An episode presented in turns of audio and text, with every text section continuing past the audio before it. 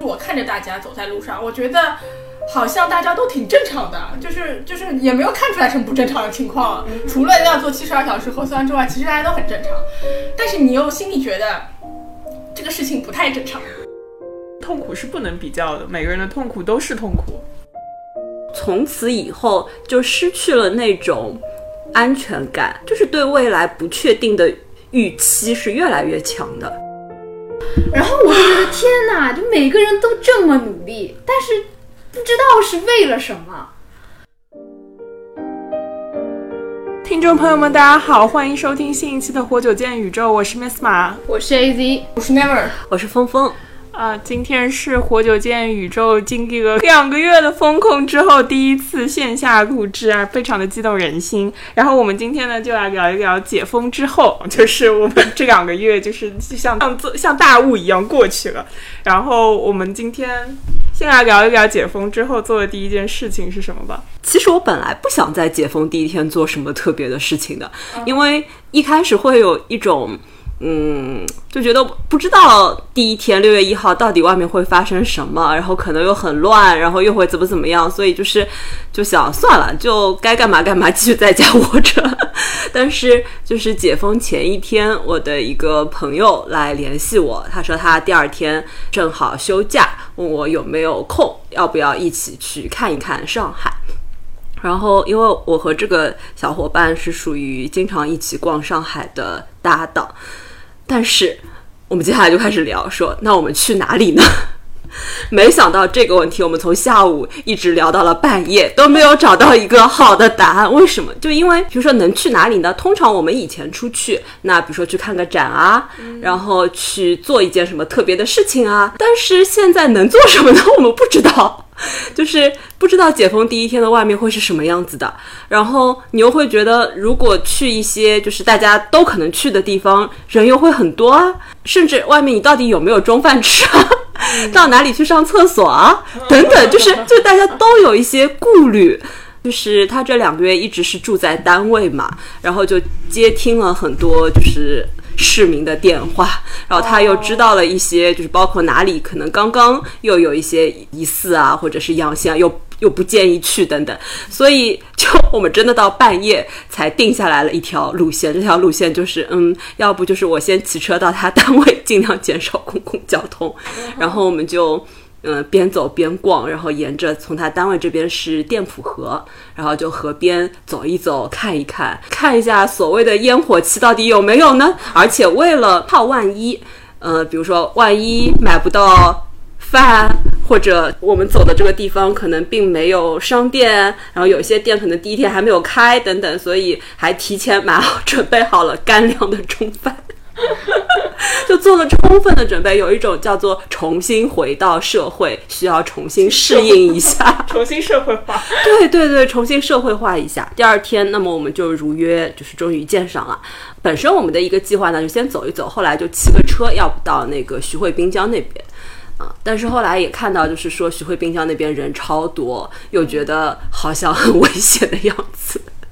就是要避开人嘛。所以后来我们。呃，走走着走着走到了地铁站，说要不我们就试试看地铁吧，看看该怎么乘地铁。我我说 重新学习，重新学习怎么怎么乘地铁。啊，还发现这个还真的是需要学习一下，就是比如说你扫了码，然后你接下来，哎，这个会不会退出啊？等等，就是你每一步你都有点战战兢兢的，然后包括你扫了码，你到底给谁看呢？都很不熟悉，对，有点不知所措。而且这个当中，我们后来的一个决定是，我们还是往黄浦江旁边走，但是到一个可能没那么热闹的地方，就是我们后来选择的是一号线换四号线到南浦大桥那边。嗯。然后要换四号线的那个地方，我们一边一边在车上聊天嘛，然后聊天聊着聊着，我突然感觉，哎，这边是不是应该换乘？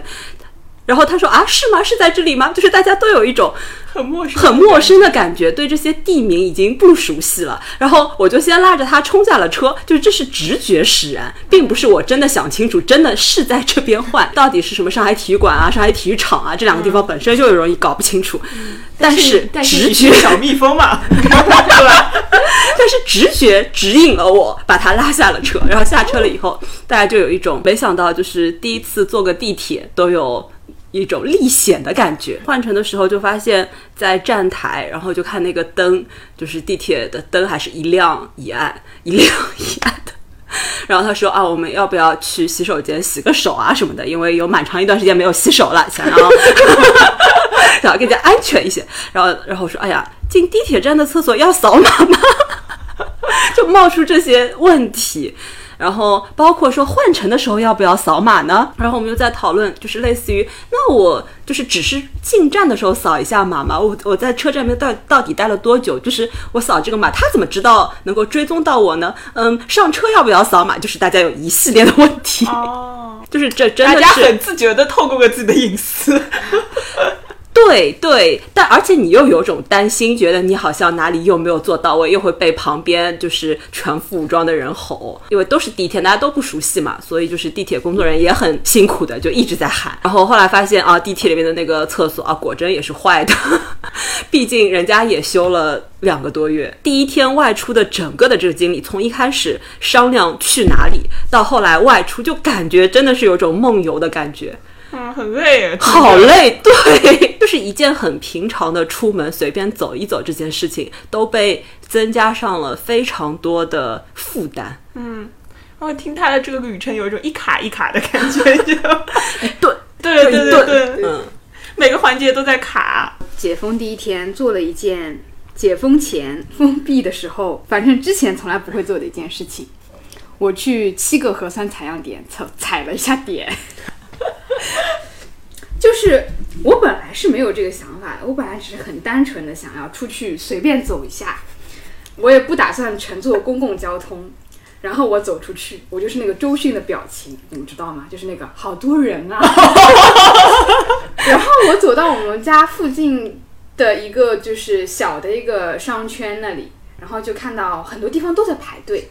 我心里就有一些好奇，我想他们在排什么呢？然后我发现一个是河马，剩下三个都是核酸采样点，然后我就想啊，这么多人，那后面我零七了，我该怎么办？我要去哪里续命？然后然后呢，我就那三个点我看到，然后我就想，那附近还有别的吗？我就打开了随身办，发现诶还有，然后我就挨个都去看了一下，每一个都是好多人啊。然后后来我是在自己小区给自己续了一下命，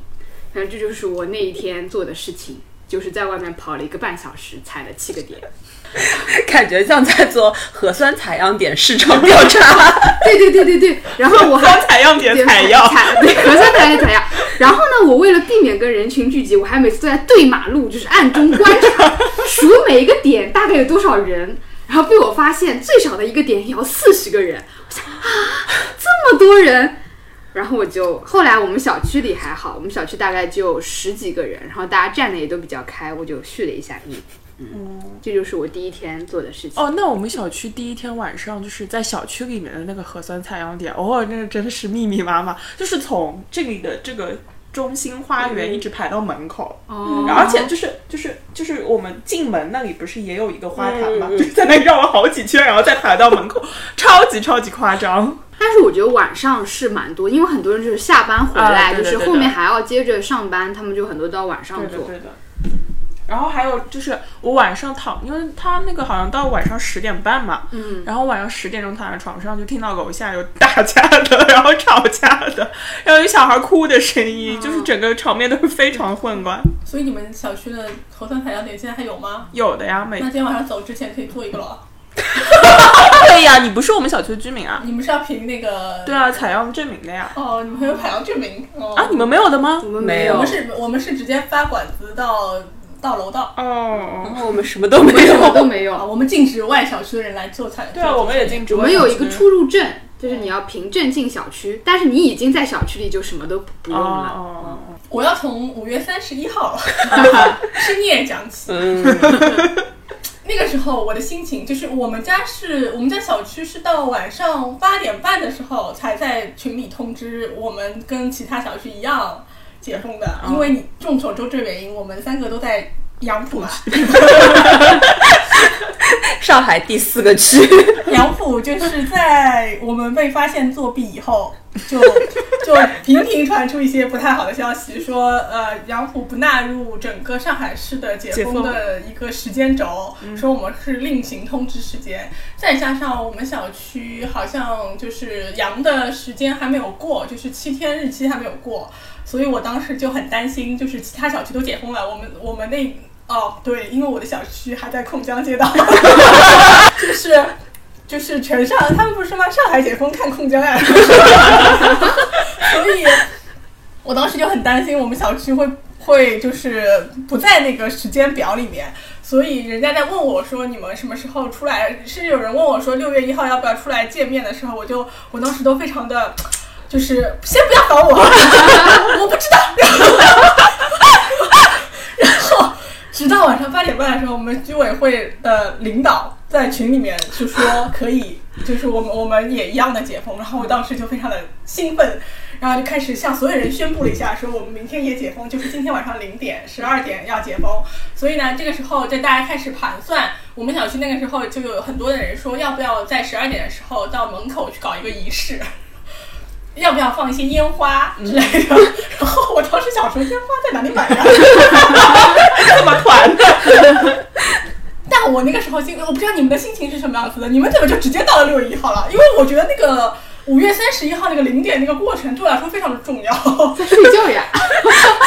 我还听到了外面传来了放鞭炮的声音，因为离外环比较近，然后外环外面是可以放的嘛。对，就是因为有很多人都说他们晚上十二点一开门就要冲出去去外滩，或者是在外面游车河之类的，所以我当时就想说，我我那个时候因为我是一个很热爱出门的人，我当时就想说十二点我要不要出门看一看情况到底是什么样子的，所以我当时就一直在犹豫，我犹豫到了十一点钟。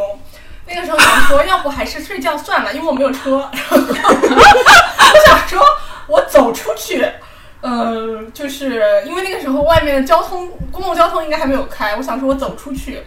不太好，算了算了，先就是不要去了。但是，就是这个激动的心情已经起来了，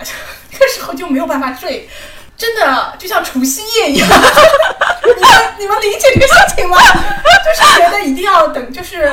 那个。难忘难忘今宵的歌要唱起来，就是我整个朋友圈都都都是有一种除夕夜的那种兴奋的心情，大家各自在那个对，然后就是我就觉得这个这个这个心情这个气氛就烘托到这个地方，参与一下不行，对，一定要参与了。然后我就等到了晚上就是零点，等到零点，我依然还在我们就是我房间那个飘窗那个位置，因为我们家是可以看到。大门口的，我们家在一号楼，我可以看到大门口。这个时候就真的是到了一过零点，我就看到我们小区就就开始就是有车开始一辆一辆 然后就然后然后那个那个轰鸣声，那个引擎的轰鸣声，然后而且我还可以看到对面小区，然后也是一辆一辆一辆一辆，就是这种这种灯开始往外开，就是好多好多车在开始。然后因为其实真的已经有两个月。外面都非常的安静，除了人吵架的声音是吧？就没有车的声音。然后，但我们小区旁边其实就是内环高架，所以就是声音其实应该，如果是正常的时候，就算是半夜也是会有车的声音的。然后那天就从零点开始，就开始熟悉的声音都回来了，就是那个车的声音，好吵好吵。但是你又觉得很兴奋，你又觉得那声音好美妙。对，就就像就像鞭炮声，然后就觉得，然后你就觉得这个情况下，你必须要感受这个气氛，要淋漓尽致的体会这个这个心情。然后那个时候我就开始看朋友圈，然后看各种小视频，大家在外滩什么放烟花，然后汽车鸣笛，好像是说在外滩，就是那个中山东一路那边，就是大家就是集体按喇叭，然后然后然后集体的就在那边欢欢庆。大概那天半夜就是这样子的。后来由于我没有车，所以我就睡觉。否则你一定会参与到外滩的狂欢人流当中。我觉得如果我有车的话，我应该一定会出去的。我应该一定会开车去去外滩的。然后到了白天，白天我干了什么？哦，白天我主要做的事情就是去巡视我们家附近那些我很关心的店，他们还活着吗？就看了一整圈，发现大部分都开了。然后我就有一种。我不知道你们的心情是什么样子，我反正有一种很复杂的心情，就是有一种觉得。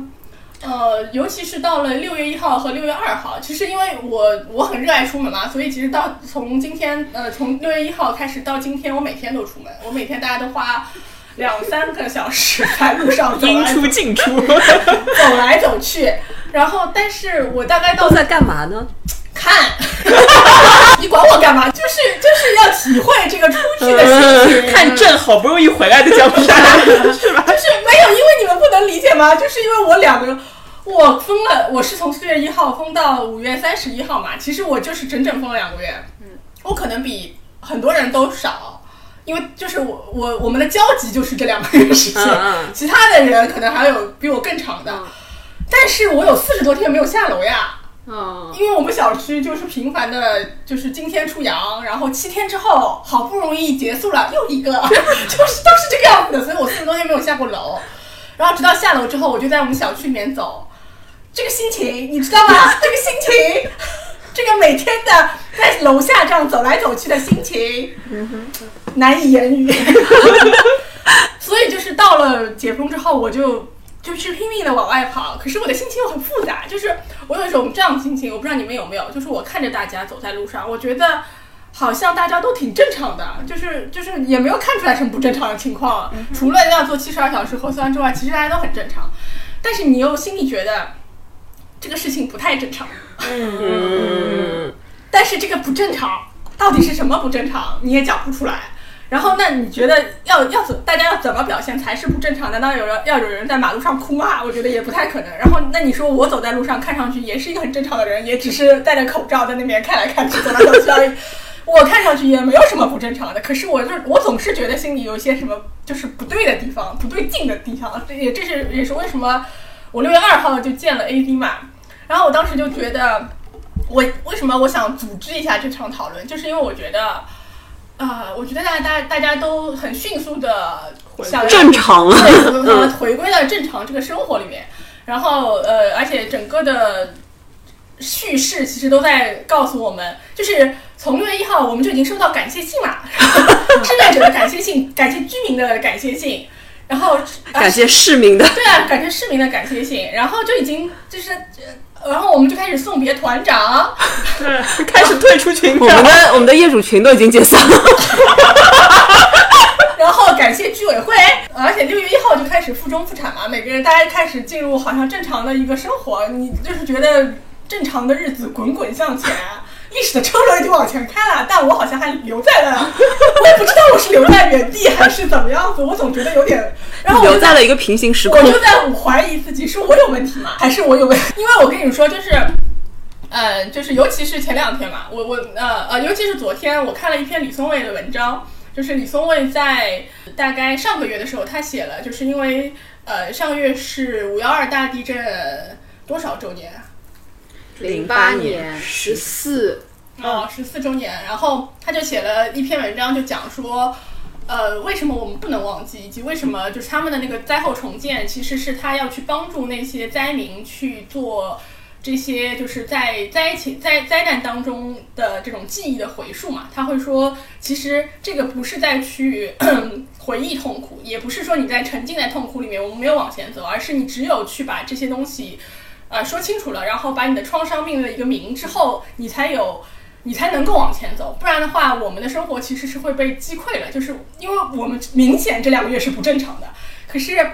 我们这个两个月现在就是到现在为止，他只是他的说法也只是也是说上海没有封城，我们就是静。态静态管理，对，呃呃，大家受到的这个创伤，其实它是没有一个正确的一个出口的。那在这样一个没有出口的情况下，呃，他说其实普通人他是没有办法没有办法真真正的恢复正常的，这个是我觉得很很困惑的地方。所以我其实昨天我在一个群里面我就讲了这个事情嘛，然后立刻有人跳出来跟我说，我们其实还算好的，我们也只是精神上受到一些创伤，有一些人。什么？他们就是两个月没有工作，然后他们就呃，他们的就是要断供了，然后他们还有车贷、房贷要还。哎，我们跟他们比比，我们日子已经很好过了。然后我当时想说，那难道就是因为我的日子比较好过，我的痛苦就不算痛苦了？是，这个是这也是我疫情当中就是想通的一点，就是痛苦是不能比较的，每个人的痛苦都是痛苦。我就觉得还是要还是要讨论一下，还是要把这个事情理理清楚。因为我自己的感觉就是我我有我其实，在过程当中跟很多朋友聊过，我就发现，在尤其是在疫情当中，其实我们不是很愿意去谈我们在这个过程当中遭受的痛苦和和情绪，因为呃两个人如果我们都在都在上海的话，我们讲着讲着也不能说越讲越丧，越讲越丧，然后然后就崩溃，对吧？那所以之后讲着讲着只能说说你菜买到了吧？最近你有什么团购啊？就这种啊。然后，那你跟外地的朋友，他们的问题就更荒谬了。真的不快递真的送不进来啊！对对对，就是外地朋友，我觉得我也可以理解啊，因为确实一个是两个月的时间很长，他们初期就是对你抱抱有的是一些同情和和怀疑，说真的快递送不进来嘛。然后到了一个月之后。他们也看新闻的嘛，他们就说不是复工复产了嘛，然后 大家都走上街头了吗？不是快递都会是烟火气了嘛？对啊，就是啊，还没有吗？现在是你们的问题，是你们小区的问题，还是你们你们整个的问题？但又因为我又在控江和杨浦，所以我 我也讲不清楚，我也讲不清楚到底是什么问题。然后还有我在国外的朋友还要再问我，跟我说那上海到底是怎么回事？你们上海市政府怎么可以这样做？然后我想说，那我也，然后因为他们讲着讲着就要讲一些这样的话，然后他就会。说，呃，那你们现在上海政策到底什么？我说你去看看上海发布吧。不要来问我，我一般会给他们转我们的居委会发。我给你看一下，就我们居委会是这样子讲的，让一切以居委会发布为准。那那然后他们就会质疑你说，那为什么你们不反抗？就是还有人说，然后就我真的听到过有人说，就是。上海人民真的是太太听话了，太听话了。为什么这个时候还不反抗？我们如果我们香港人早就已经走上街头，然后就他直接走上小走出小区。一说我又就是又所以后来我就觉得在疫情当中我没法讲。然后到了疫情结束之后，我其实见了我的朋友，就是那我我我跟一个关系很好的朋友在滨江。约就是也也是约在滨江嘛，然后约我就约在杨浦滨江。但是我觉得就是你想在你想我六月三号就约见了他，就说明我们关系很好嘛。其实我就是我觉得其实在这个过程当中，因为我们都在上海，我们我们之所以要约见，肯定很多是一个是想要分享我我自己的感受是我想要分享，呃，在这个过程当中我受的罪。其次是 肯定我也很关心。就是关心他，也也想知道，就是他到底发生了什么事情。但我觉得嘛，见面之后，就真的也很难讲出什么。就是就是讲来讲去，其实也是段子和和就是小区的一些什么团购的情况。我觉得我们都很想要，就是讲着讲着，其实也想要把真正的那些痛苦的情绪跳过。嗯，讲着讲着，他也就是问我说啊，怎么会这样子呢？然后就是我就很像我那个六月二号 跟 A B 见面，就是。我们后面也讲不出什么，我们只能就是我只能问他说：“这怎么会这样子？这这个很荒谬，很荒谬。因为因为真的就是五月三十号、二十九号的时候，整个小区还是非常非常严阵以待的状态。我不知道你们是怎么样。我们的那个我们核酸到后面，我打开电梯看到电梯有人，我就后退一步。想说你先下，你先下，就我们已经不能共乘一辆电梯了。嗯，然后我出门我都会做呃很好的消毒，然后回来还要一直喷洒，我还洗大澡，然 后就是我每做一次火灾，我回来就要重新洗一次澡啊，真的？对的，所以导致有有一段时间没做核酸，我想说那我什么时候能洗澡？我觉得我是一个很擅长呃，就是把很多事情讲得很精彩，然后听上去是是很好笑的事情。就是我可以，我可我可以把这两个月美化成一个很很，呃很好的事情，甚至我也觉得在这两个月当中，我也是有收获的。我我觉得我是有收获的，我不能说我在这两个月当中毫无收获，我不可能说这两个月我每天都精神崩溃，这肯定也不可能不现实，对吧？嗯。但我觉得你你让我六月一号零点的瞬间 让我恢复到复工复产，让我然后给我写感情信，我就觉得不对。但大家都往前了，这 就是有种发令枪一一开，大家就往前跑了。可是你还懵的。对我，我本来我是想说，大家是不是停一停，我先讨论一下这个规则是什么？是的，是的，是的。我讲完了，你你来。嗯，好的。我们大家从五月中旬吧到五月底这小半个月，作为杨浦区居民，就每天都在核酸。就是已经就是已经非常习惯了。就我早上基本上都是定八点十分的闹钟起来，然后我吃个早饭就差不多正好叫到我们楼，然后我就下去，很有规律的是很有很有规律的生活啊我。也是，我也是，就是杨杨府人民都这样。超级有规律，就是下去就是做个核酸，然后小区里面逛一圈，拿一下快递外卖，然后就不能逛。然后回然后回去。呃，因为我那个时候我们已经是防范区了，因为已经十四天没有阳了嘛，但是我们还是就是整个杨浦区提级管理。那个群就是我们的那个就居民群里面有人问艾特我们的书记说，啊、我们已经是防范区了，为什么还不能还不发出门证？然后然后有一个。居民就回答他说：“因为你是杨浦区的。”然后那个书记就说：“哦，有人替我回答了。”所以到二十九号、三十号的时候，你还是觉得你已经习惯了。你已经你已经每天就去核酸，然后出去逛一圈，然后回去，然后团购，做自己的事，然后做自己的事情，运动什么。然后我那时候也基本上不怎么妄想说要接狗之类的了，我已经觉得狗在那里蛮好的，就是我已经放心了。但是好像到三十号晚上。三十一号是哪一天出那个新闻说六月一号要全面？是二十九号，二十九还是三十而号？三十号的下午30四四五点对，候，三十嗯号三十号的时候才开始放风声，然后我就马上在那个狗的群里面 跟艾特那个就是照顾照顾 Cora 的那个人，然后跟他说六月一号我应该可以来接他了，因为那两天我很忙，是三十一号我有一场线上的剧团的演出，就演出还挺开心的。然后因为演出的时候，我就把这个演出当做是一个这两个月的一个 ending。的感觉，所以就而且基本上都是上海的朋友来参加这个演出嘛，所以呃听了很多上海朋友的故事。就演出完了之后，我就躺在床上，我就在想，我今天晚上要不要过这个零点？但是因为太累了，就是因为演出完了之后，整个人能量都消耗掉了，我就想想说，算了，不要，就是不过了，我就等第二天早上起来的时候，然后我有一种就是巨大的悲伤。的感觉，我就觉得很荒唐。就是我早上醒来大概七点多钟的时候，因为其实我还挺兴奋的，因为我要去接狗了嘛。然后我就在想，今天外面的世界会是什么样的？然后我就看那个窗外，就我我的房间可以看到马路的。之前两个月，我每次看这个马路的时候，就都是空荡荡的嘛。然后我就在想，说什么时候这里可以车水马龙？然后。早上起来的时候，真的看到它车水马龙，已经车水马龙了。然后我就觉得很荒谬，就这两个月好像没有过过一样，你知道吗？就是你不知道在过什么，你也不知道自己怎么过来的。可是，可是我真的过来了。我一方面佩服自己过来了，一方面也就是就是惊讶自己过来了。然后同时我也感觉说，如果真的再给我封一个月，我还是可以过来的。就是就是人真的是刚好可以承受。他所能承受的命运，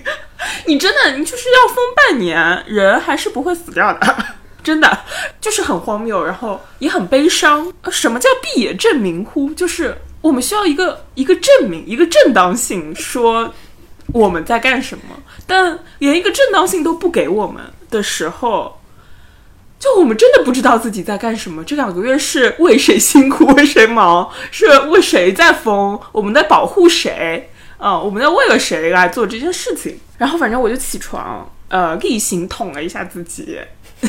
做抗原。我每次就是做抗原，已经习惯到我一开始做抗原的时候，就是我呃每次捅完自己都会打喷嚏。后来就捅的太习惯了，就捅完之后已经不会打喷嚏，就是鼻子已经没有感觉了，你知道吗？敏感度下，降了。感觉下降很多。然后我吃完早饭之后，就跟我妈去，就开车去接狗嘛。然后我妈就是开着车驶出那个小区的时候，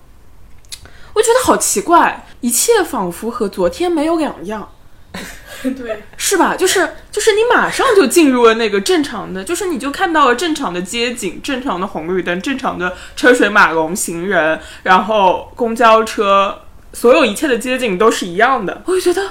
太荒谬了。在封控两个月，我是没有出过小区的嘛。呃，然后我们也没有拿过出门证，我们就是没有中间那个过渡的 阶段，我们是直接从完全封控到可以完全打开完全打开的。我那个时候就是我听到周围很多人是可以拿出门证的，大家从可能二十号左右的时候我就是那个时候就出去过一次，就有很多人已经可以拿出门证了。然后我当时想的是，我才不要这个狗日的出门证，就是 这个出门证就是非常侮辱人，你知道吗？我就是想，我也不要这个出门证，我就要等全部开放的时候我再出去。然后我们出去在路上的时候，因为我在呃大概三十号晚上，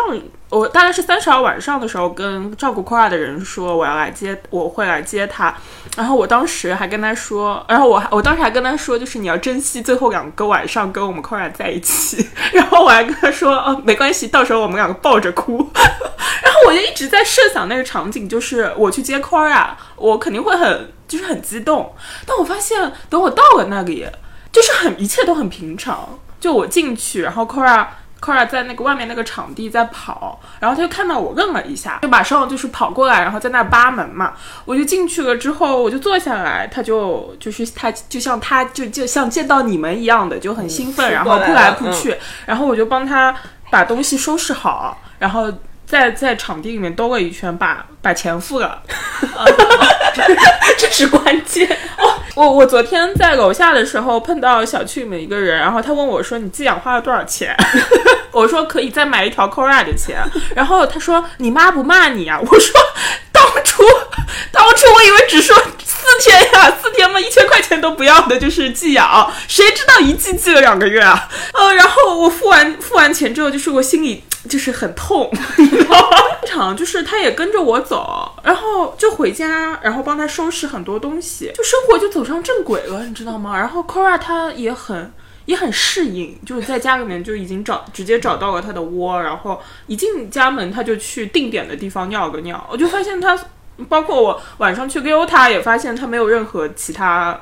变坏的习惯啊之类，就一切都像这两个月就像直接就过掉了，对对对对，就像 像没有发生没有一样。然后我就一直在想，如果这两个月没有风控，我我会在干嘛？我不知道呀，就是我不知道呀，就是这一切就很很荒唐。因为我们小区呢，就是虽然也是杨浦，但是我们家呢比较特别，因为我们家是沿街的，也就是说啊，就是虽然我们小区还不可以，但是我们楼它就可以，所以呢，就是法外之地。啊，对，法外之地，所以大概就是，反正我们小区因为就是从五月初就没有阳了嘛，然后我们就大家就都比较放松，然后呢，就是可以出去走一下，所以在正式解封前大概三四天，基本上每天都会出去看一下，然后你就看到是一点儿一点儿，其实我是看到那个一点儿一点儿解封的过程的，就是最开始我们大着胆子下去的时候，真的什么都没有。就你走在路上，就是什么都听不见，就人你也看不到，车也没有。就是我跟我妈每天下去干嘛呢？就是我们挑了小区外长出来的一根铁线莲，然后说我们每天去看看它开花了吗？就是只能做这件事情，因为其他什么都没有。然后就看到所有的商铺都是拿那种彩钢板封起来的，然后到处都有那个棚，地上都是落叶。然后等到大概三十号、三十一号的时候出去的时候，你就会觉得说啊，好像有公交车开始开了，就是我们好像二近有一些十七、二十八号开始有有一些，公交车开始开，然后你就觉得人好像就是街上人也多起来了，就你大概总能在对面也看到三四个人也在走这样。然后到了六月一号就忽然一下子解封解封了，然后因为我那因为我妈那天她就去上班了，她就跟我说说我坐上掉头车了，就我们家地铁旁边有掉头车，那那句话是她每天上班都会跟我说的，就你知道吗？就是。就是好像就当中那两个月被剪剪掉一样，然后就忽然他就跟我说了一模一样的话，就是差不多的时间，八点二十几分的时候，就是那一班掉头车，他说我坐上掉头车了，然后我就觉得啊，然后那天晚上我们回来之后就是去逛街嘛，逛街之后你就看到这些熟悉的店全部都开了，然后包括我们经常去买水果那个摊子，就他们摆摊的方法都跟以前是一样的，然后那个老板娘也就是就是好像就是什么都没有变，然后招呼客人，然后我妈就跟他就是搭话嘛。他说：“咦，你们也出来做生意了？”老板娘说：“是啊，说人都快被关傻了。”但我那天不是还拍照片，就觉得好像一切都就是回到两个月前一样，就好像好像什么哪里都一样，然后街上非常非常多的人，然后就是还有人说，像过年一样。就那两天刚出门的时候，就是不断的有人就是听到路上有人说像过年一样，比过年还热闹，就大家就是都就像卯足了劲儿，就是往外跑。然后你就看到去，比如说去店里买买东西，因为我六月三号去见朋友嘛，然后就去经常去一家点心店买东西。然后那个时候大家就是买东西，上话就就囧兄姐了，就是就是狂买，你知道吧？就是排在我前面的就都是店里现在还有什么，然后那个那个服务员，那个服务员也很也很很兴奋的样子，他有什么有什么说，然后前面那个阿姨就说每样给我来两份，然后就看到里面拎了八个袋子出来，然后那个阿姨就还在那边打电话说，她说女儿旁边还有 Coco，她也开了。你要喝奶茶吗？我买两杯啊！她就拎着那个八个袋子，就又冲到了旁边的 Coco，就是，对，那时候我就觉得好像又正常又不正常，就是大家都处在一个又亢奋又紧张的状态里面。然后我印象还很深的就是前两，就是我们在没有正式解封前去，就偷偷的去买菜嘛。就那时候其实彩钢板还都封着，彩钢板就不能从它正好正对的那个门进去，要从。拐了一个弯儿的那里开了一扇很小的门，我跟我妈两个人就是溜进去，溜进去之后呢，那个老板就是开始卖菜，就开始我们就是买了一点素菜，然后那个老板就说了，他说现在我像卖毒品，然后我妈说，哎，谁不谁谁说不是呢？然后那老板说，你们待会儿哪个门进来，哪个门出去啊？这个门不能走的，就是正对那个门。他说警察要来抓我的，说你们不能跟他说你们菜哪里买的。说你们说路上捡了一个，他说 是在我这里买，路上采的，对，然后绿化绿化带里面挖的挖的，然后我跟我妈就觉得就是很荒唐，你知道吗？因为真的就是只是去买菜而已，然后我们就拎着那个菜去看我们的铁线莲了，然 后然后那天它开花了，大概是二十七号还不知道是二十八号吧，然后过了两天就是终于就是忽然正常，但反正就是。就是很很怪，你知道吧？而且特别是就是我们杨浦区嘛，就是作弊之后，连外卖和是快递都停掉了，就是外卖也停掉了。就是就是那一天，就是当我打开手机，我发现不仅叮咚、美团关了，就连饿了么和美团那个美团也关了，就不是买菜关了也关了。我真的是两眼一黑，你知道吧？因为我们。本来就是在小区外面的楼嘛，就也没有办法参加小区的团购，就等于什么买菜的途径都没有了，就真的觉得要饿死了，知道吧？然后那天就非常非常焦虑，然后这样大家焦虑了焦虑了四五天，然后我们那个什么保供的菜也不发，然后我跟我妈就是一天打了十几个一二三四五，打那个街道的保供的电话，加打居委会的电话，然后也没有人给一些答复。然后就是那两天，就是特别特别特别的觉得，觉得日子要过不下去了，知道吧？嗯。然后后来忽然一个礼拜后，我们又要解封了，我就觉得啊，就是很怪，就是你就觉得就是很荒唐，就是像梦一样。就是 Never 来找我说，我们就沿着小区逛了一圈，然后我们一边逛就一边就是一直在说像梦一样。就是就是太奇怪，就感觉就是你过去那两个月是我会我被突然抛掷在那样的场景里的，然后我有一个就是不是很熟的朋友还嘲笑我，因为我跟他说我今天五点半起来抢菜，他说你一个复旦的研究生天天就做这个事情，我说那怎么了？复旦的研究生不要吃饭吗？吃饭吗？你这话是什么意思？然后就是就是很奇怪，你知道吧？就是真的就是那两个月就是天天担心吃不饱饭。然后两个月后，就是好像谁都在装作无事发生一样，但是又不知道，就是心中有一口怨气，又不知道该向谁发。那我该谁个找谁要一个说法呢？有没有人可以给我一个说法？就大家都在复工复产了，对，很快就要表彰了啊！对，要表彰了。是的，我觉得其实怪的感觉每个人都有的。只是大家没有讲出来而已。我的意思就是，社会面我们现在能听到的声音，就是就是所谓最主流的声音吧。就最主流的声音不是由我们控制的呀。嗯。也就是我们在新闻里面看到的这些声音，就是感谢信啊、表彰大会啊，呃，以及就是在庆祝什么，就是表表扬什么，在疫情的过程当中有各式各样的志愿者和。呃街道的工作人员这些表现，就是但我们内心的声音，我觉得其实每个人是有的，因为我我有的时候会在群里面偶尔看到一些，就是还是有一些人。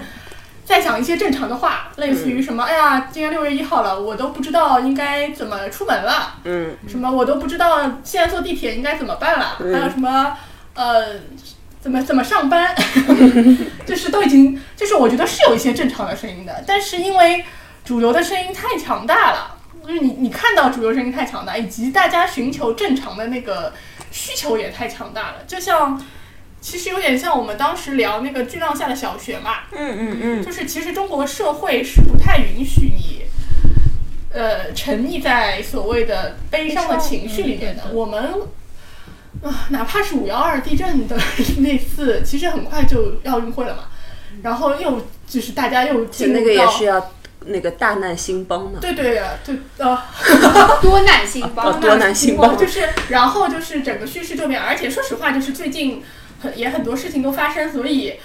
呃，我觉得我们不太习习惯于去处理这些东西的，这个是我们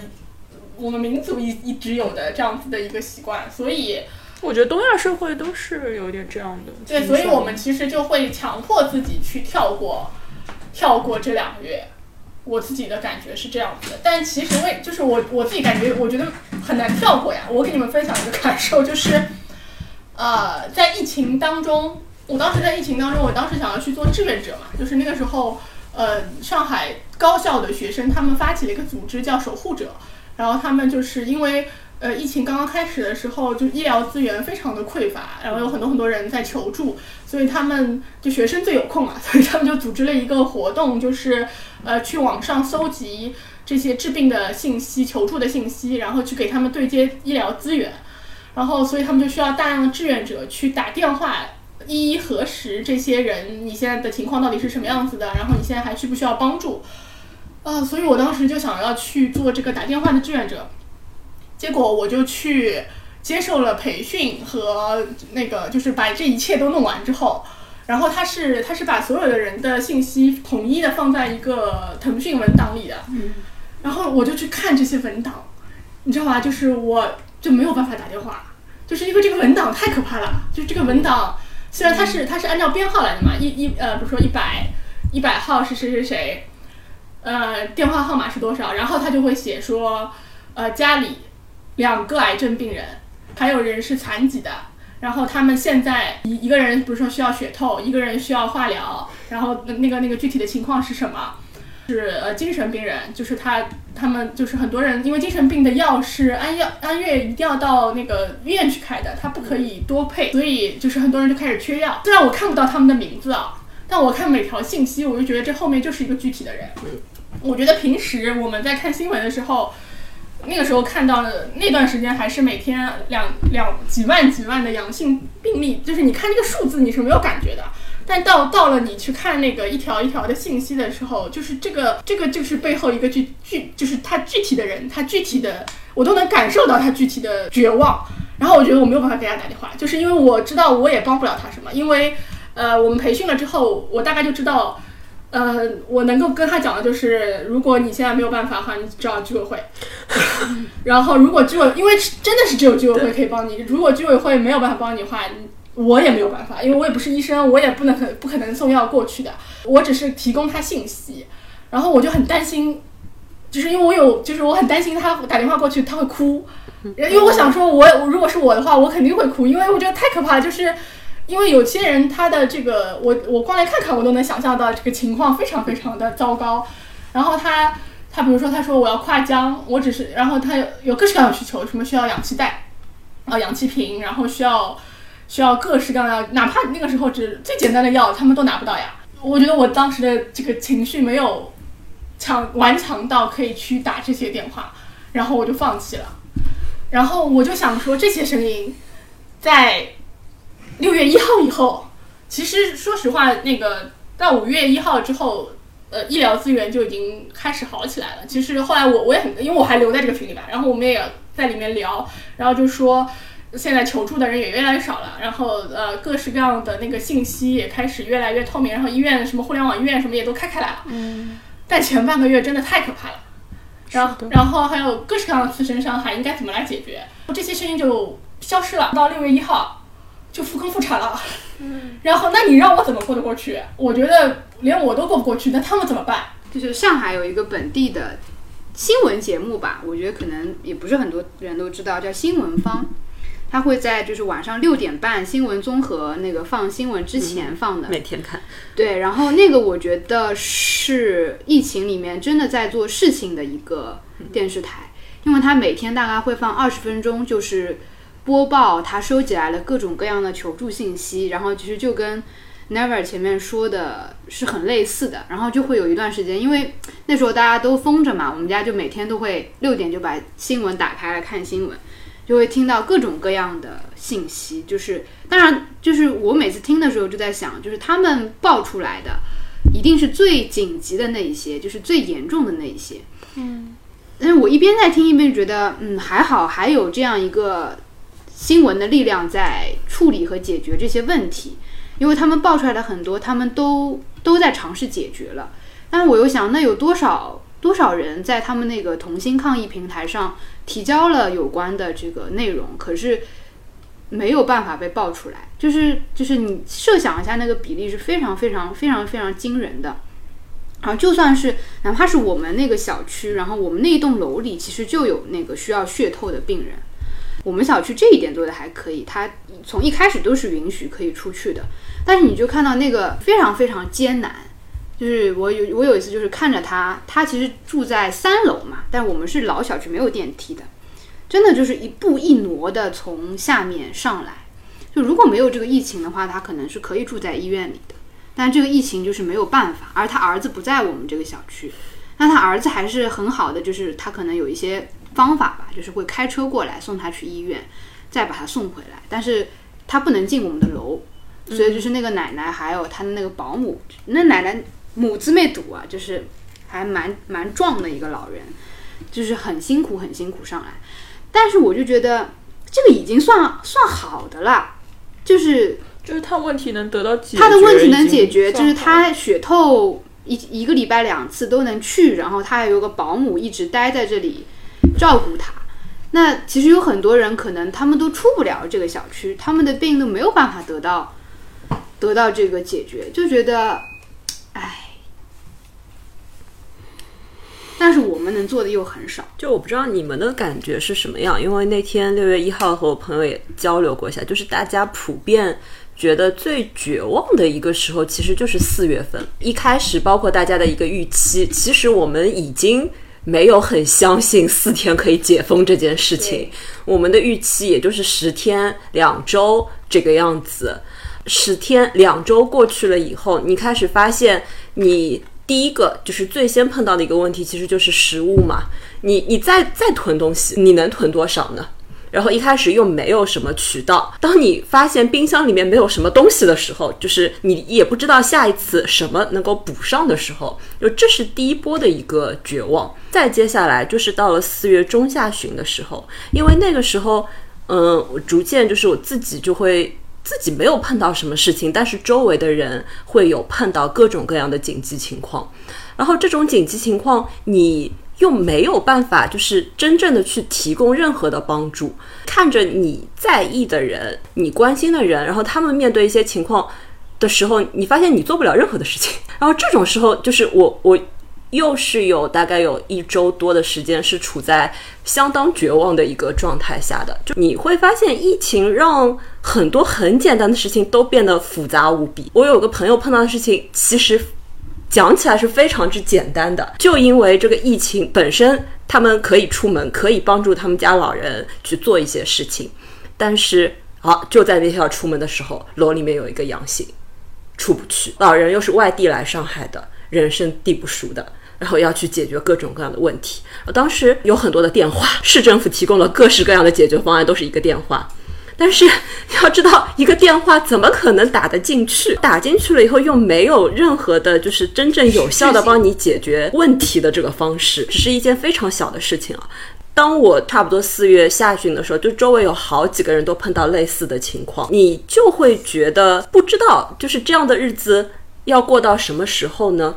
然后，如果真的就是自己家里人或者是反正亲朋好友，就真的碰上紧急的情况，有什么办法吗？你会发现没有办法。就是唯一的办法就是找居委会，那就是你居委会有没有这个能力呢？比如说在上海，呃，你会觉得说你有一定的社会资源，或者说就是有一定的人脉，然后大家朋友或者是你认识的人能够帮你解决一些问题等等，但是突然之间发现这些都没有任何的用处。是的，然后就是在那一段时间，你我会觉得我们到底在做什么啊？只是一个疫情，就使得所有最人之常情的事情都变得好像很不正常了。你没有办法去就是触碰和触及到你关心的人呀。我觉得在疫情期间，我每天都在祈祷，就是我爸妈身体不要出现任何问题，然后就是不要磕着、碰着、摔着、嗯烫着，就甚至你吃饭不要什么被什么鱼刺 卡住，对对对，就是这些所有这些问题，然后包括我的狗，它也不要身体出现任何问题，就我就我就觉得已经很好了。就是，然后他们确实没有出现什么问题，我就觉得真的是劫后余生的感觉。就我每天都在担心说，他们万一有头疼脑热，然后出一点小状况，但是你就没有地方可以帮他们，对吧？然后我就解封的时候，我就觉得哦，就是松一口气，就是他们没有没有任何问题。对对对，嗯是的，我也是，就是我就是非常紧张，就阿索要吃药嘛，他要吃三种药，然后我就就是会在脑子里算我距离我上一次给他买药还剩多少，因为特别是等那个不是有一段时间那个外卖也停了嘛，就是我之前都是外卖上饿了么上可以买药嘛，就来的还挺快的，然后外卖也停了，就非常紧张，然后我就问他你还有多少药，他说还有二十天。我就稍稍松一口气，就是我觉得二十天，就那时候我的想法是二十天应该也可能没有解封，但是我想外卖总开了吧，我说外卖不能停二十天吧，我说药不能停二十天吧，反正就是一直都处在，我现在回想就是。就是感觉过去两个月我一直在一种战斗状态，就是应激状态里，知道吗？就包括就是每天都起得很早，然后就是脑子里就一直在除了要做那些工作之外，就一直在在想在盘，在盘就是哪里可以买菜，哪里可以买药，然后哪里可以干什么，不在一个很正常的状态里。嗯，然后这就导致我就是就是这两天解封以后，就是再也没有办法五点五点半他们不是说嘛，就是在疫情期间，你以为什么电车难题，你是那个决定要就是摇拉摇杆的人，后来你发现 你在那个铁轨 上。是的，是的。然后我在疫情期间还有一个非常呃深的感悟，就是因为我们学历史的，其实就是看了很多受苦受难的人。你就一直觉得，就是受苦受难的是历史上的人，是世界上其他地方的人。他们在时间上，你总是和在时间上和空间上和受苦受难的人是拉开距离的。你就反正就自己永远都不会成为那个那个人。就是万卡呀。对我就是们读的时候 以为只是一个俄国作家写的可怜小男孩的故事嘛，没有想到，就是万卡竟是我自己。对真的是。然后我就我就在想，呃，那时候我们读契诃夫，不是读那个拿锤子敲门的人，嗯他说不要去追求幸福。对啊，是啊，就是凭什么我觉得上海人就应该就是就是免于苦难呢？凭什么不能是我呢？我在疫情期间就真的觉得自己呃非常渺小，凭什么我总是幸免幸免于难呢？凭什么不能是我？凭什么我 ego 这么大，觉得就是命运会优待我，而不是把一些灾难降临到我的头上？就是我印象还很深，因为我不是一直在上复旦的课嘛，就是那个老师，就是刚刚疫情开始的时候，就大家还在就是峰峰说的那个抢菜的阶段的时候，然后我们老师就跟我们说，他说我今天早上抢菜抢到了两个柠檬，然后我很开心。然后开心完了之后呢，我就觉得很很很很警惕我这个开心，就觉得人好像就是这么短的时间里就被规训了，嗯，然后然后你就被那个塑造出来的那个状态，就是你还欣然自得，哦，就是然然后你还可以从中得到到一些快乐，对。我很警惕这一点。然后他跟我们说的时候，他说你们希望你们也不要就是沉迷于沉迷于抢菜的快乐。对，大大概就是这样。就但那个时候，这个疫情持续的时间超乎我们的想象。那个大概是刚刚开始，就是疫情后大概第一节课，不知道第二节课的时候。然后等到了后来，他的讲法就是，就是很感谢大家来上我们的我的课，就是我们在这个不正常的状态里，还在努力的正常的学习。等到最后一天，我们非常巧，我们是五月三十一号是最后一节课。哦，然后他就说，他说就是感觉心情非常复杂。他说好像今天是一个终结，又好像是一个开始。然后我印象很深的是，他给本科生大概在疫情中期的时候吧，就是给他们读了一首那个，读了一篇诗，嗯，就是他对本科生的一个寄语吧。就那个诗我已经，哎，我已经不太记得了，但是我记得里面一句话，他说。就是他是写给青年诗人的一个诗，然后他最后的结语就是，嗯，要快乐，要勇敢，嗯，可能是我疫情当中的一些精神的支撑吧。嗯你们你疫情期间的精神支撑好，就是里尔克，就是就是很很高大上。我是，但我觉得这个支撑是太奢侈的支撑。就像他们说，就是西南，就是抗战的时候，西南联大当时他们在躲着日本人的轰炸的情况下，他们还可以为国读书，因为他们知道他们在为为什么在受苦，和为什么他们的理想和奋斗的目标是什么。我觉得你要对比这两个月，对我我我不能们知道接受。对我们不知道为什么。对，是啊，我们在为谁受苦？我我希望有人告诉我，不就是会有人告诉不是我的意思是说，我希望有人骗骗我，就是 哪怕有一个官方，我我非常渴望有一个人骗骗我。你为了一个伟大的目标而做出了牺牲，你的牺牲是有价值的你可。以告诉我说，上海是一个有百分之三十老龄人口的一嗯，个、我们保护了一个这些，城市，然后我们保护了这些人。我我希望你告诉我，给我一个目标目标感，就是我我我愿意为他们做做出这样的牺牲，但没有人告诉我，然后也没有人说你这一切到底是为了什么。觉得呃，在疫情刚开始的前两周是大家情绪最反弹的时候，就是那那两周，其实我觉得无论如何，我们是上海人嘛，我们是保持着上海人的体面和上海人的。就是虽然大家觉得我们冷漠，但但我们的基本的守望相助和善意，我觉得上海人民是一直有的。所以其实，在疫情初期，你也能看到很多，就是大家互帮互助，什么谁家没有油了，我们去捐，就是给他，然后互邻里之间，然后还会在群里面开开玩笑，什么呃送送送可乐什么，就是那个时候这些东西都有的呀。但是那个时候随之而来的，我们当时就是开开始看到的就是什么东方医院护士的新闻。然后什么，还有哪哪个小区的什么，也是个哮喘病人的救护车的新闻，然后就是那只那个时候就开始各式各样的新闻，每天你能看到各式各样的新闻。还有一个是什么？什么就是有一个人洗手，然后被网暴的那个，对对对，然后他跳楼的那个，嗯对对对这这这对啊，你这些东西加在一起你，现在提起这些，我都觉得恍若隔世。是的就是就是你你说起来，我想起来了，但是好像已经在遥远的过去了。对，就是我我告诉你，就是在那段时间，然后然后我觉得你们都应该记得的，就是我不记得是四月哪天，但是那天所有的人都在转四月之声，啊，对哦对，对，然后就是在那天晚上，这个东西被禁嗯禁掉之后，就是大家死心了，嗯，因为我我其实是我其实是那天这个可能要逼掉。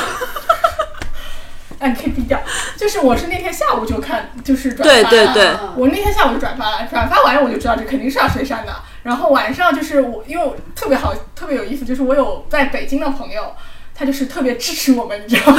然后他就不停的转，不停地转，不停转。然后而且他每转一次，他就说我就要看，我就要我就要转，我就要就是他就要嗯发表他言论。然后那天早上我睡的，呃那天晚上我睡得特别早，我就很早就睡觉了。然后第二天早上我醒来，我就看了一看，就是就是满屏的尸体。嗯，就是真的是是满屏的尸体。那那次之后，你就看到大家已经复发了，然后我们也不讨论了。后来我跟我我已经就是我，但是我还是要保持我的新闻敏感度，我可能每天花半小时时间稍许看一下新闻，然后其他时候我已经屏蔽掉大部分的群和这些新闻了，就是没有必要，我就是我觉得没有必要再看了。我还要我还要去关心他们干什么呢？我因为我没有，一个是我没有办法帮助他们，我真的是我没有任何的方法去帮助到他们。然后我觉得，我觉得以前我们在转这些事情的时候，可能有的时候你转发即正义，但是在那个情况下，你连转发的能力都没有了。然后我能做的是什么呢？我只能我只能去买奥利奥和汁多多，用这些东西来填补一下自己，不然我还能怎么办？我这个时候我还要读诗吗？就前面 Never 说到的，其实那一些是从三月就是中下旬开始的嘛，就是我还记得，就是在那个时候，大家还会更多的去讨论一下，就是现在上海到底怎么了？嗯，我们下一步何去何从？我们会不会走向一个就是嗯封城这样一个结果？当然，后来就是就变成了谣言，然后就被抓起来了，然后就开始封城了，就静态管理了，创造出来了无数的新名词。将你的这个关注度和情绪，也就在这个过程当中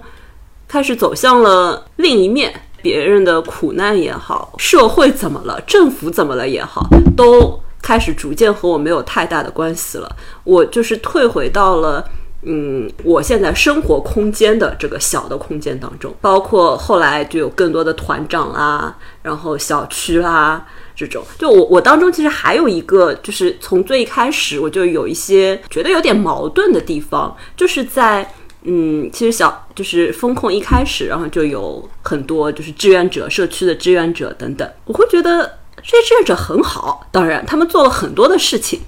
但是我又觉得，就是他们非常恪尽职守的，让这个非常荒诞的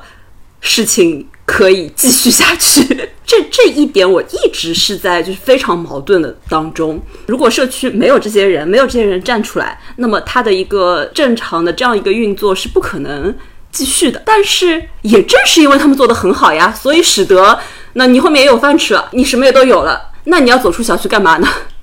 你为什么还要去追求你那个自由呢？你为什么还要追求？呃，对，团购团长也已经把你要的必需品都给你了，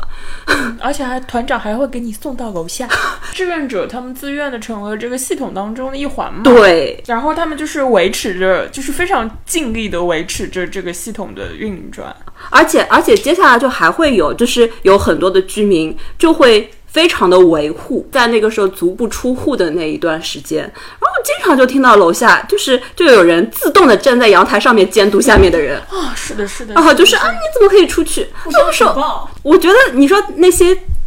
遵严格遵守足不出户的这些人好像也没错，但是你就觉得这个又哪里不对了？啊，是的，就是我我记得我。疫情期间，其实我整体的情绪还算比较平稳。我这应该跟你们说过吧？就是我唯一崩溃的一次是，有一天晚上我受不了了，然后我下去兜了一圈，然后遇到了一只狗，就是我认识的狗，然后那只狗也认出我，虽然我全副武装了，但是就是它的主人没有认出我，因为我们狗主人之间都是靠狗来认 认人的，不是靠人来认人的。看到那只狗。但是因为那时候我们还足不出户嘛，我就不敢跟它打招呼，然后我也怕它的主人就是有一点。呃，介意吧，比如说我摸它或者跟它互动、讲话什么的，然后我就只能就是远远的看看它，跟它招招手，然后我就从它身边走过去。然后因为那只狗，其实那只狗很小，所以它就很热情，它就一直想要追我。然后那个主人就紧紧的拉住它的绳子，然后它就要发声音嘛，我又怕它发声音就是会呃对暴露了，因为它就是夜趁着夜色晚晚上十点多钟的时候遛狗的，然后我就怕它暴露了，又要是因为。我们正好就是在一栋楼楼楼下，我就怕万一这栋楼有居民就看到它，然后要举报它什么的，那它就都小狗都不能出来了。那我想，哎，那也不太好，我就赶紧跑，我就跑走了，就我走得很快，就赶紧走了，就是消失在它面前。但是我走完之后，我就觉得啊，好荒唐，就是，就是这这一幕真的非常非常的荒唐。我我就想跟我认识的小狗打招呼，跟它玩一下，然后小狗就是完全不知道发生了什么，就真的很荒谬。然后就是包括什么，也有居民，比如说在居民呃群里面说啊，现在足不出户，然后他就拍照片，就是拍有人在下面走的照片，然后发在那个群里面，然后说啊，就怎么现在还有人在外面走啊，就很不安全。但是你知道六月一号一开放，所有人就是在外面开始走了，就是有区别吗？其实没有的，不正常，在我们这边好像就是一道线，对对对，就是没有任何的过渡地带。对，而且它就是它就是话语的音，就是。一念之间，就我在我在整个风控期间最大的那个感觉就是话语的力量，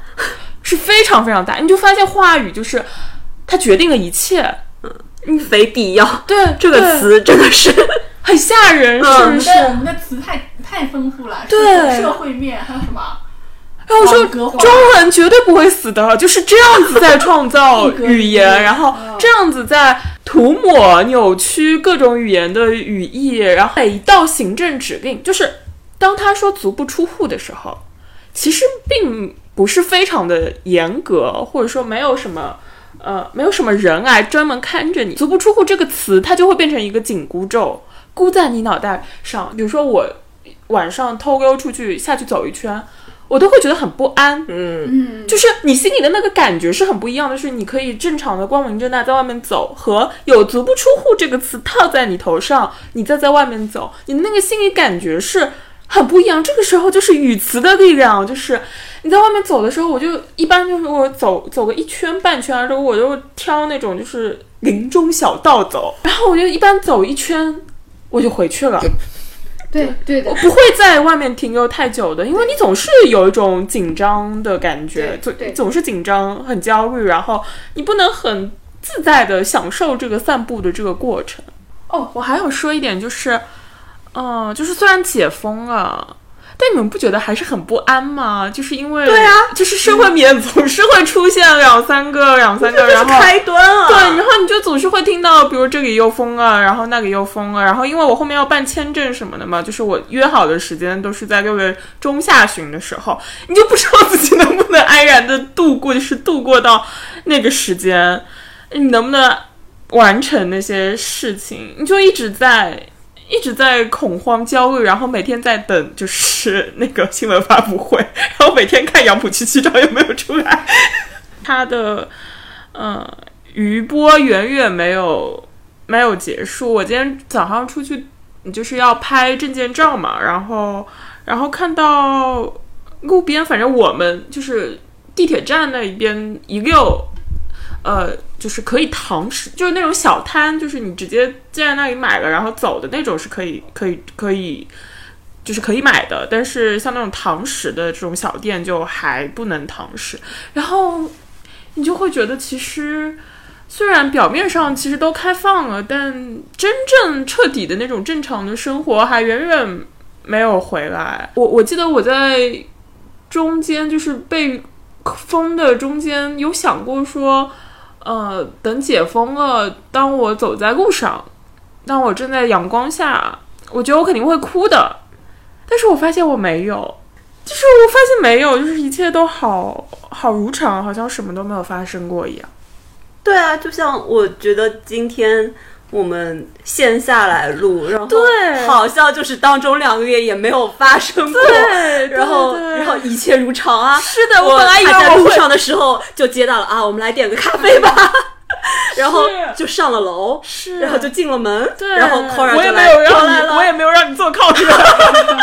我 觉得变化是肯定有的。你们要记得，我们在什么呃两三个月之前，我们还在一起，就是聊的爱情神话，对吧？那个时候，别提那了我们当时对于上海是什么样的心情，对吧？对对。然啊！后后来我们有一次聊到没有录进去的是，就是我们录完之后就我们不是找就是我们家附近有什么避灾的嗯场所嗯吗？嗯还记得吗？嗯嗯嗯就是那个时候我们不是说战争随时可能会发生吗？然后我就、我今天我今天早上就是想说，哦，就是就是它真的会发生，它可能会以别的方式发生，但是它就是真的会发生在我们身上的。啊然后我还想到我们聊使女的故事的时候，就我们讲到他们有限的自由。包括两个人一起走什么的。我在风控期间，就是有一天，我就那个时候还足不出户，我就看着楼下两个就是两个志愿者穿着那个蓝大褂，然后戴着那个面罩，那个面罩不是很像就是《使你的故事》那个白色面罩吗？然后就是他们就是在楼下小花园并排走，然后我就觉得哦，这个这个场面就是完全就我们过去聊到的所有这种被剥夺的、屈辱的。这种包括《使女的故事》里面不是讲到一开始怎么样让女性没有那个地位的，就是剥夺你所有的财产。你想在一开始的时候，当所没有对你不能买到菜，然后接下来政府给你发什么保供，嗯，对，是大礼包，呃，大礼包，对。对，然后这个大礼包收到的时候，有多少人就呃开始晒晒一下晒，然后把它拼成了各式各样的花式的东西来晒，完全都被剥夺了以后，你就是感恩戴德呀。是的，就是有一天有一天发个一个一块酱油肉，然后一只咸鸡，然后然后是杏花楼的，然后我妈说，哎呦，是蛮好的嘛。政府还是蛮好的嘛。然后我说，这是你平时根本都不要吃的东西，你平时要这个东西吗？而且我说，你是你先被剥夺了，然后再保供给你的，你为什么要感恩戴德？这就是我觉得他非常擅长先剥夺你，然后再给你，就是给你一些他认为的，嗯。就是你应该有的东西，不是你应该有的，而是我施恩于你。啊，对，然后就是偷换概念，让你觉得感恩戴德。就是我们的这次的自自自愿居家，就是跟武汉当时的那个八十七天封城，就差别太大了。根本就不是一件事情对啊！啊，根本不是一件是当时事情。就是真的是，反正我也很关注他们。嗯就是可当时那个病毒是很危险，而且大家都是众志成城嘛，是真的众志成城，嗯然后就是全国支援，然后什么什么驰援武汉。而且他们当时没有买不到菜。嗯哦，是吗？对啊啊，他们当时快递和那个就是物流都是通的。对，然后而且就是大家确实那个时候，我觉得是一个很很就是名正言顺的战时状态，大家都是就是说我们要打赢这场仗嘛。就我自己会感觉，呃，这两个月，因为我这两个月正好读完了那个《昨日的世界》嘛，茨威格的，然后阅读的过程当中，就真的会明白为什么 茨威格写完《昨日的世界》也还是会自杀，因为就是。他在写的是从一战前那种欣欣向荣的，大家都非常对未来充满希望、乐观，然后未来是会变好的这样的一种预期，然后猝不及防发现其实并非如此。我觉得这两个多月给我们一个极大的呃当头一棒，就是你原来觉得世界就应该是那样，你就觉得说我们的一个生活总是在一天天变得更好的。你对未来是有一个长期的一个规划计划的，然后你觉得这个长期的规划和计划是有价值和意义的，这种规划你自己是有掌控力的，然后现在每一点都被打破了，甚至不是说就是中国就是好像呃未来不那么的乐观，你放眼全世界，你也会还是也会有一种不乐观的感觉，因为就是从三月中旬开始转网课。转网课以后，基本上每次计划就只做三周，就是你没有办法做长期的规划呀，你不知道你不知道接下来会怎么样，你只能三周三周的计划，甚至你三周计划有的时候都觉得嫌长了，嗯，都可能会被打破。是那你对自己未来生活的计划也是如此，从此以后就失去了那种安全感，就是对未来不确定的预期是越来越强的。那你不觉得自己可以掌控？问题在于这个不可掌控是人为造成的。嗯对，但是这种人为造成，你又没有任何力量去对抗。对，就很荒唐，用大炮打蚊子，然后然后每一个人都知道这是荒唐的，然后每个人也都在说是荒唐的，然后他就继续荒唐这样。对对对这就更荒唐了更了。荒唐了。就是我去看那个纪录片，我就觉得天呐，他们么纪录片？就是就是记录，就是为什么幺二零这么紧张，然后那些接线员他们日常的工作就在疫情期间，然后我觉得天呐，拍了这样的纪录片对，对已经在放了，就是每个新闻综合，就每天都会放一个不同的工种。然后我就觉得天呐，每个人都拼尽全力，就是你可以看到他们拼尽全力。那些幺二零的救护员说，他说我愿意一天跑二十趟，说我跑二十趟就二十个人，我难道不开心吗？可是我救不了，我拉了十个人，我这十个人可能一个都送不出去，只能再送回去。然后我就觉得天呐，就每个人都这么努力，但是不知道是为了什么。就是我们每个人都很苦，我们也很苦，他们也很苦，病人也很苦，大家都苦极对，了。整个系统全整个城市都在苦。对，可是不知道是为什么。然后，然后你就看到那些病人，就有些人送进去了救活了，啊，有些人根本送都送不进去，为什么呢？到底是？然后你去看那些那些去世的人，他们都不说是因为新冠去世的，都说是因为基础疾疾病去世的。那他们到底图什么呢？那我们到底图什么呢？如果他们真的是因为新冠去世的，OK，就是我，就是你来骗骗我，对，拜托你骗骗我 好吗？都不屑于骗你，都不屑于骗我，就我就这么卑微，我就这么万卡吗？就是万卡到就是你就是个非必须。非必要不出声，好吧？好的，那我们今天关于封城两个月以及解封之后的感受就录到这里了。啊，等会儿等会儿，我还要我把李松蔚的话读一读，给大家听一听。好好好的，啊，升华一下最好啊。李松蔚是这样讲的：叙述很难，可唯有如此，我们才能构建一个可控的世界，把一一堆毫无规律可循的意外逐步整理成可被理解的故事。这个人和那个人，这样的人和那样的人，各自以最大的能动性推动对变化的适应。灾难不再只是从天而降的厄运，人们在自救，在犯傻，在冒险一搏，在彼此救助，或者相互倾轧。不要打断人们的叙述，叙述是对经验的萃取，对勇气的歌颂，对怯懦的谴责和对错误的反思。灾难本身不会让人变强，但是从灾难中提取的思考却可以避免我们重蹈覆辙。所以今天我们叙述创伤，在叙述中整理自己经历过什么，以及还能怎么做。如果找不到人说，就在心里默默的讲。叙述未必能让我们生活的世界变好，但至少能让我们面对它有多糟糕。这就是人的顽强。好的，这是，嗯，好的，那我们今天的节目就到这里啦，谢谢大家收听，拜拜。拜拜拜感谢收听活久见电台。你可以在喜马拉雅、小宇宙、Podcast、Spotify 搜索“活久见电台”，关注我们；也可以搜索微信公众号“一颗赛艇 YKST” 收听节目。祝你早安、午安、晚安。穏やかな春の日差しが揺れる小さな駅別れより悲しみより 憧れは強く寂しさと背中合わせの一人きりの旅立ち動き始めた汽車の窓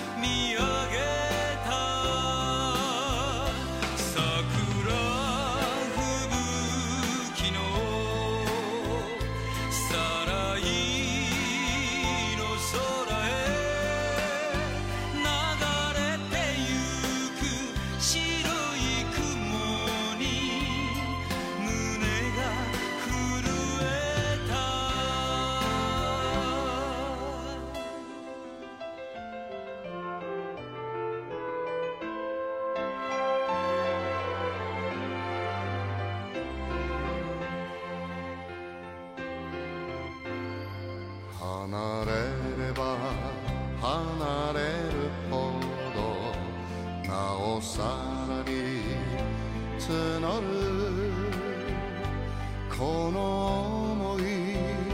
忘れられずに開